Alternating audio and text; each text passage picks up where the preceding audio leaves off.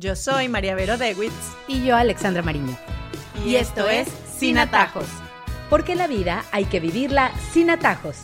Hola a todos, bienvenidos a nuestro podcast.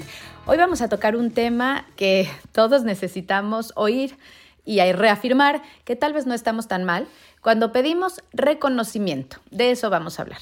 La necesidad de que nos reconozcan un poquito de lo que sí hacemos, ya sea que seas una mamá que trabaja, y que también tienes que estar a cargo de los hijos, un papá que trabaja, que tiene que estar a cargo de los hijos, o al revés, que solo se queda en casa, pero también tienen muchísimo más trabajo.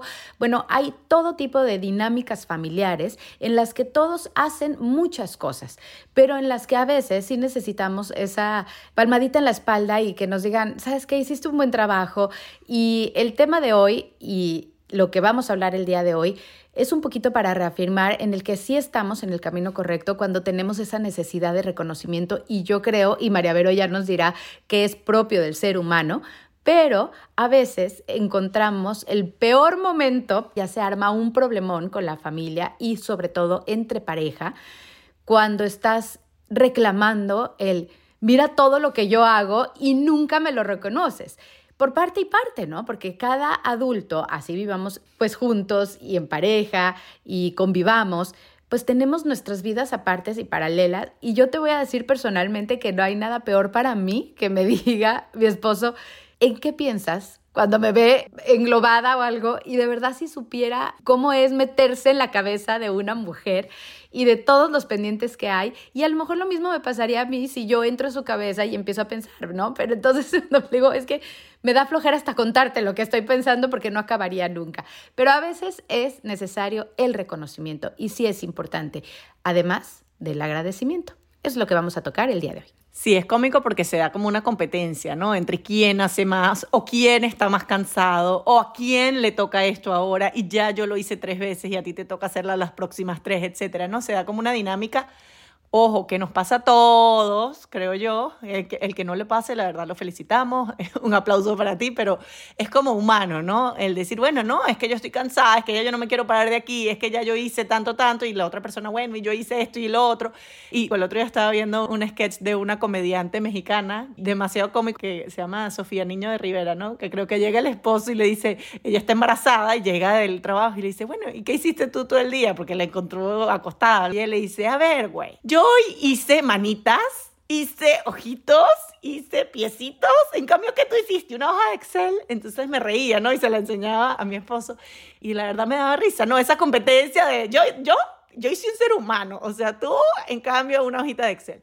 Y es súper humano, ¿no? Esta necesidad de, que al final es, no en mal plan decirlo, pero es egoísmo, ¿no? Es pensar en mí, o sea, yo estoy más cansado, yo necesito más reconocimiento, yo necesito que me agradezcan, yo necesito descansar humano, pero sí, estamos poniéndonos a nosotros en primer lugar, ¿no? Y de repente, si volteamos la mirada, nos damos cuenta que la persona que tenemos enfrente, pues también tiene derecho a estar cansada, también hace mucho que de repente nosotros no reconocemos, de repente nosotros tampoco agradecemos. Entonces, también es cuestión a veces de dar lo que yo quiero recibir, porque nos quejamos mucho de no recibir reconocimiento, de no recibir, pero ¿cuánto reconocemos nosotros, no? Y a veces es solo un cambio en eso, ¿no? Ser más inteligente decir, yo voy a cambiar y seguramente cuando uno de los dos cambia, el otro también va a decir, oye, eh, yo también tengo que cambiar, ¿no? O sea, hay como una actitud ahí de reciprocidad que se va a dar. Pero mientras yo esté pensando en mí, el otro esté pensando en él, es una cuerda que se tensa, se tensa, se tensa y a veces hasta se llega a romper, ¿no? Porque la gente se cansa de tirar para su lado. Creo que hay que cambiar un poco la mirada. Aquí veo yo dos cosas de las que quisiera hablar. Uno, que es esa necesidad de reconocimiento, pero que llegue no cuando ya acumulaste muchísimo y ya revientas y entonces estás diciendo, ¿no? Como que, pero mira todo lo que yo hice y ahí es donde llega esa ruptura de la que hablas tú. Y la otra es el hacer las cosas porque realmente te nacen. O sea, es tu responsabilidad, sí, pero ¿qué pasa si a esa responsabilidad le pones ingredientes distintos que son amor, que lo haces porque quieres que funcionen las cosas bien, cuando tu actitud cambia al hacer todas esas cosas que tienes que hacer, pues tu mirada también cambia. Sí, es hacerlo porque quieres y el hacerlo porque quieres implica necesariamente también una especie de comunicación. Es decir, cuando nos distribuimos los roles ¿por qué no los distribuimos? Vamos al principio. ¿Por qué escogimos, o si no lo escogimos, por qué se determinó que esto era así? Porque ahí seguramente vamos a llegar a la raíz del problema. La distribución de los roles tiene que ser funcional para las dos personas que están ahí o si es para toda la familia, si estamos distribuyendo roles para toda la familia, tiene que funcionar para todos. Tenemos que hacer lo posible para que la mayoría de la gente quede lo más contenta posible. Y esto tiene que ver también con habilidades, con aptitudes, con tiempo, con posibilidades de ayudar a la familia, etc. Entonces, cuando decidimos que los dos trabajan fuera, por ejemplo, porque necesitamos el dinero, bueno, esa decisión la tomamos los dos. Y entonces no vale quejarse después de esa decisión que tomamos los dos. Lo mismo con las cosas que se hacen en la casa. Tienen que dividirse de acuerdo a aptitudes, a personalidad, a gustos. Y cuando yo asumo que hay algo que es mi rol, no es justo que después yo me queje de mi rol. Vamos a hacerlo bien y, vamos a asumirlo, que eso lo escogí yo al final. O sea, además escogí tener un rol cuando tuve una familia, que no es que ah, yo quería tener una familia para acostarme todo el día y que los niños los criara otro, no. Tanto papá como mamá tienen responsabilidad sobre esos hijos, ¿no? Y es mucho internalizarlo y decir, por ejemplo, el otro día yo veía un video de lo que es la carga mental, ¿no? Muchas mujeres quejándose de que no es nada más el trabajo físico que implica tener los hijos, sino la carga mental de dónde están ellos en este momento, cuando tienen la cita del pediatra, quién es la maestra, dónde le toca la tarea, ¿no? Entonces decían, esa carga mental la tengo únicamente yo, etcétera, yo soy la que estoy constantemente, o, el chiste de que el papá dice, ok, yo los llevo al colegio, entonces vuelve y dice, eh, ¿dónde está el bulto? Eh, ¿Cuál es el uniforme? ¿Qué, grado van? Y la última pregunta es, ¿qué colegio los llevo? O sea, claro, esa carga mental de repente en muchos casos la tiene la mujer. Pero si nosotros en ese sentido somos más organizadas o de repente no podemos despegarnos o de repente nos interesa y de verdad la carga mental la vamos a llevar nosotras, llevémosla con alegría. Sí, la carga mental la llevo yo. A mí, yo te voy a decir, a mí me encanta tener la carga mental porque en mi mente yo tengo una computadora en donde están las actividades de mis hijos, yo sé dónde tienen que estar a cada momento y eso no me molesta, es algo que yo sé hacer. Ahora, ponme a ordenar los closets y me mataste. Entonces, bueno, ahí, entonces yo sí le tengo que decir a mi pareja, decirle, mira, para eso sí, yo, la verdad, si tú eres mejor, hazlo tú, porque a mí me cuesta muchísimo. Pero la computadora mental te la tengo y el calendario funciona para mí perfectamente y todo el mundo está donde tiene que estar y sabe con quién se va y sabe con quién se viene. Entonces, en esa distribución de roles, si la hacemos inteligentemente, si nos comunicamos, si somos justos, si no somos exageradamente machistas ni exageradamente feministas, si sabemos trabajar complementándonos, si sabemos que somos una familia y que al final es por el bien de nosotros mismos, entonces se hará una distribución de roles en donde todo el mundo esté medianamente contento. No quiere decir que no vayamos a estar cansados, cansados vamos a estar porque es trabajo y el trabajo cansa, o sea, así sea el mejor trabajo del mundo.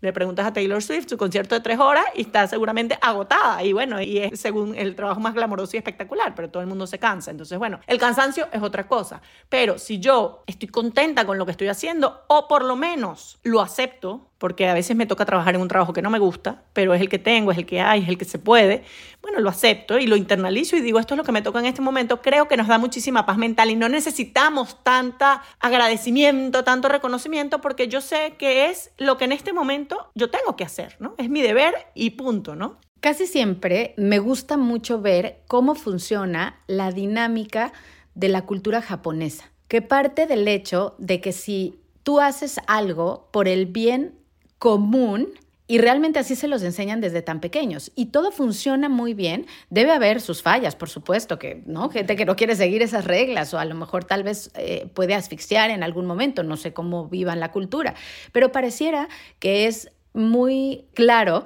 el hecho de que si tú funcionas y haces las cosas por el bienestar no personal, sino del común de la comunidad, entonces todo termina encajando en un perfecto engranaje y en una fábrica que va y funciona perfectamente. Y creo que la familia debería ser así, una unidad familiar en la que si todos piensan en el bien común, y es algo que trato además de enseñarle a nuestros hijos, porque entonces no falta que el desayuno una saca y se sirve el juguito de naranja, pero nadie más que iba a tomar nada, ¿no? Ya se subió y se sienta y, y todos nos quedan como, y los demás, o sea, pudiste haber sacado el jugo de naranja para todos. Y eso sí se enseña desde muy chiquitos. Y tu ejemplo también creo que importa. Y yo creo que le hemos hecho muy mal ejemplo a la familia, al trabajo de la casa, a mantenerla, a, o sea, somos las más desdichadas porque nos tocó cargar con este yugo y, lo oyes. El otro día alguien me contaba que la hija se montó en el carro de alguien y le decía, tú no te vayas a casar, ¿verdad? No, no vayas a casar, pero así, o sea, en su casa, y, y ella se volteaba y le decía a esta amiga de ella, pero ¿qué estás diciendo? A sus hijas, ¿no? Entonces sí, o sea, tiene como una mala propaganda el casarse, es como ponerle un yugo a la persona encima, para los hombres es lo peor porque pierden la libertad, para las mujeres es lo peor porque viven pisadas y sin querer perpetuamos este ciclo, ¿no? Porque nosotros mismos les hacemos ver a nuestros hijos que el trabajo que hacemos en la casa es el más desagradecido, que nadie nos reconoce, que somos verdaderamente esclavos o que no tenemos tiempo, que estamos agotados, ¿no? Y es mucho la actitud frente a el trabajo de la familia que yo no digo el trabajo de la casa, digo el trabajo de la familia, porque además es un trabajo que nos corresponde a todos, como tú dices, no solo a papá y mamá, sino a los hijos también. Es el trabajo de la familia, que todos tenemos que hacer, no le corresponde a una persona. El otro día oía una charla de una persona que decía que es mentira que el matrimonio es 50-50, que hay momentos en donde el matrimonio uno está a 80% y el otro está a 20%, y está bien, y hay momentos en donde eso se regresa, o sea, mientras haya esa fluidez y haya comunicación de decir yo hoy no puedo dar nada porque no tengo nada para dar, y el otro diga, ok, yo te subo y luego se revierten los roles, está bien, ¿no? Y yo creo que eso es importante, esa capacidad que tenemos de entender que no siempre tiene que ser exacta la división del trabajo y no pasa nada mientras seamos justos, mientras haya amor, porque al final la diferencia de una familia con una empresa es que nosotros hacemos las cosas porque nos queremos y queremos que nos vaya bien. En la empresa no se quieren, en la empresa quieren hacer plata, entonces esa es la diferencia de los trabajos. Entonces, más bien, el trabajo de la familia debería ser hecho con más alegría porque lo estás haciendo por las personas que quieres, para que ellos estén felices. Pero nuevamente, esta propaganda del yugo, como que nos lo hemos creído y hemos un poco perpetuado esta idea.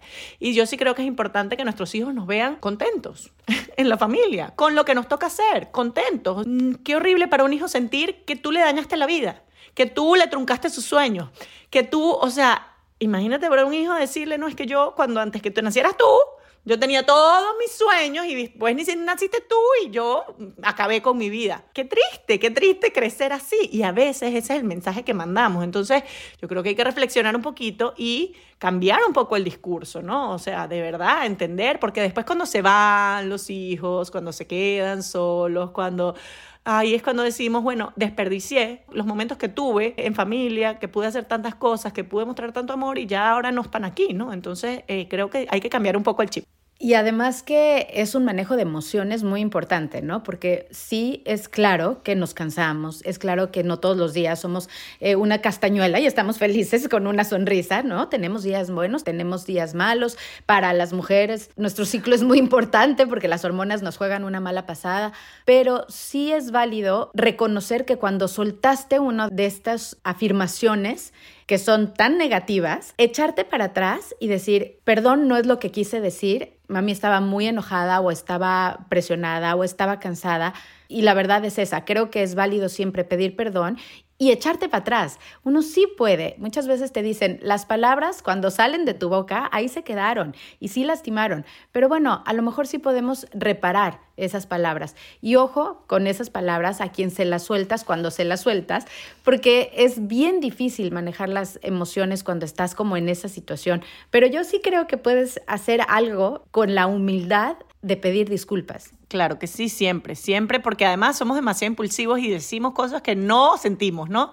Y el cansancio y si estamos bravos, eh, soltamos cosas. Yo siempre creo que hay la posibilidad de echar para atrás, pero no es solo cuando estamos cansados. Yo sí creo que hay un discurso como de moda, de cosas que se repiten sin pensarse. Típico de yo cuando digo que tengo cinco hijos, la gente me repite normalmente lo mismo es como un discursito que ya se aprendieron y que lo dicen sin pensarlo, porque al final no lo piensan. Después te pones a hablar con ellos y no lo piensan, pero es como lo que hay que decir cuando tú ves ciertas circunstancias. Entonces yo sí creo que ese es el discursito que hay que cambiar, porque al final eh, la familia no es lo peor que te puede pasar en la vida, no es el yugo de los hombres, no es el yugo de las mujeres. Yo creo que la familia es escuela de amor y sí, nos trae muchas dificultades y nos trae mucho cansancio, pero también nos trae muchos momentos felices y yo creo que en eso es lo que hay que enfocarse. Además que es un legado, ¿no?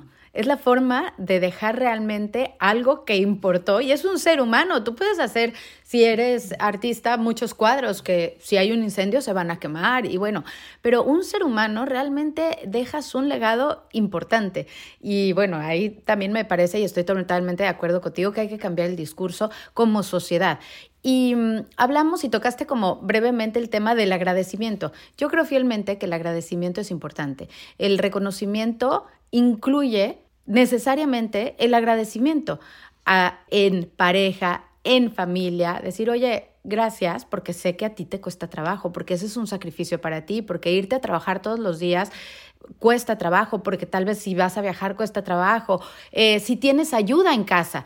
Bueno, el solo lidiar con esa ayuda en casa, de decir, de organizar, porque tú puedes tener, y hay muchos en Latinoamérica que tienen ayuda en casa y muchos aquí en Estados Unidos que extrañamos esa ayuda en casa, pero de todas maneras conlleva una labor el, el ser jefe de alguien para organizar una casa, por ejemplo.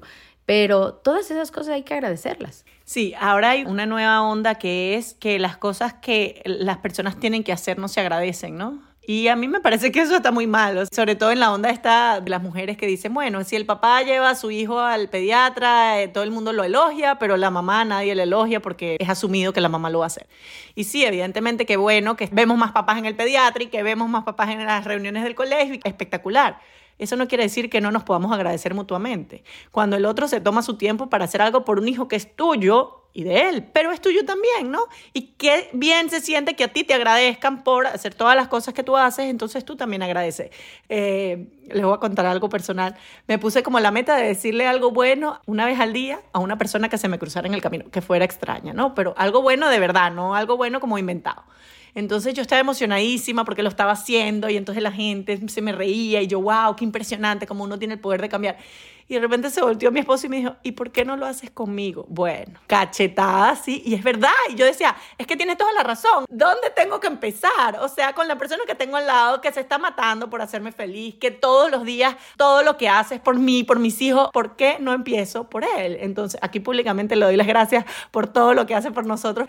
Y yo creo que si cambiamos un poco esa manera de pensar, ¿no? Y dejamos de pensar que le toca, que yo hice más, que no me agradece, sino empezamos a ver como con un poco ojos más de cariño ¿no? O sea, de, de verdad lo que esa persona hace por mí, yo creo que cambia mucho la relación, porque estoy segura de que esa persona también va a cambiar. En el momento en que nosotros seamos agradecidos y demos las gracias, esa persona también se va a dar cuenta de lo que nosotros hacemos y seguramente vendrán muchos agradecimientos también para nosotros. Y como dices tú, que salgan del corazón sea, no es el post en Instagram o en Facebook, gracias amor mío por todo lo que haces por nosotros. No, más valor tiene el decirlo cara a cara y no estar poniendo un video que sacó de Apple porque lo hizo el mismo aparato, ¿no? Entonces, yo sí creo que vale mucho la pena y a veces lo hemos hablado, ¿no? Dime de qué hablas y te diré de qué careces. No, ese agradecimiento en petit comité, en persona, cara a cara y acordarte que sí, hay que empezar por casa y después ya sigues con los demás. Y quizás cuando te cueste más, ojo, que es cuando tú estés más cansada, cuando tú necesites más el agradecimiento, dar las gracias quizás es cuando más valor tenga, ¿no? Y así llegamos a nuestras conclusiones. Iniciamos hablando de la necesidad humana de recibir reconocimiento por lo que hacemos por nuestra familia. María Vero nos habla de cómo esta necesidad es también un tanto egoísta y es necesario voltear la mirada y darnos cuenta de que debemos dar lo que queremos recibir. Hablamos también de la distribución de roles que debe ser funcional para toda la familia, que deben ser conforme a gustos y aptitudes y no se vale quejarse después del rol que hemos asumido. María Vero nos habla acerca de la carga mental que comúnmente la tiene la mujer y si es el caso es mejor llevarla con gusto y con alegría para que la mirada frente a nuestro rol dentro de la familia sea positiva. También hablamos sobre diferenciar el cansancio de la internalización de nuestros deberes y roles, pues es válido estar cansado, pero hacer las cosas que nos tocan hacer con alegría y buena actitud. María Vero nos habla de cómo le hemos hecho mala fama al matrimonio y al hecho de tener familia, y sin querer perpetuamos este ciclo al querer siempre recibir reconocimiento en el trabajo de la familia. Y es importante que seamos ejemplo para nuestros hijos, que nos vean contentos con nuestras decisiones y cambiar el discurso del matrimonio como un yugo. Tocamos el tema del tener la posibilidad de pedir disculpas cuando decimos cosas que lastiman a otros en la familia, cuando tenemos cansancio o pasamos por momentos difíciles, pero recordar siempre que la familia no solo tiene momentos duros, sino también de mucha felicidad, sobre todo cuando todavía podemos gozar de nuestros hijos en casa. Por último, cerramos hablando acerca del agradecimiento que hace parte del reconocimiento al trabajo de los demás dentro de la casa y es algo que debemos recordar, hacer siempre de corazón, sobre todo a quienes amamos. Si cambiamos nuestra forma de pensar y agradecemos más de lo que exigimos reconocimiento, se fortalecerá mucho más tanto la relación de pareja como la relación en familia. Los invitamos a que nos sigan en nuestra página de Instagram sinatajos.podcast y también a que nos escriban a nuestro email sinatajospodcast.gmail.com. Y por supuesto, que nos sigan en su plataforma de podcast favorito. Yo soy María Vero Dewitz. Y yo, Alexandra Marín. Y, esto es Sin Atajos. Porque la vida hay que vivirla sin atajos.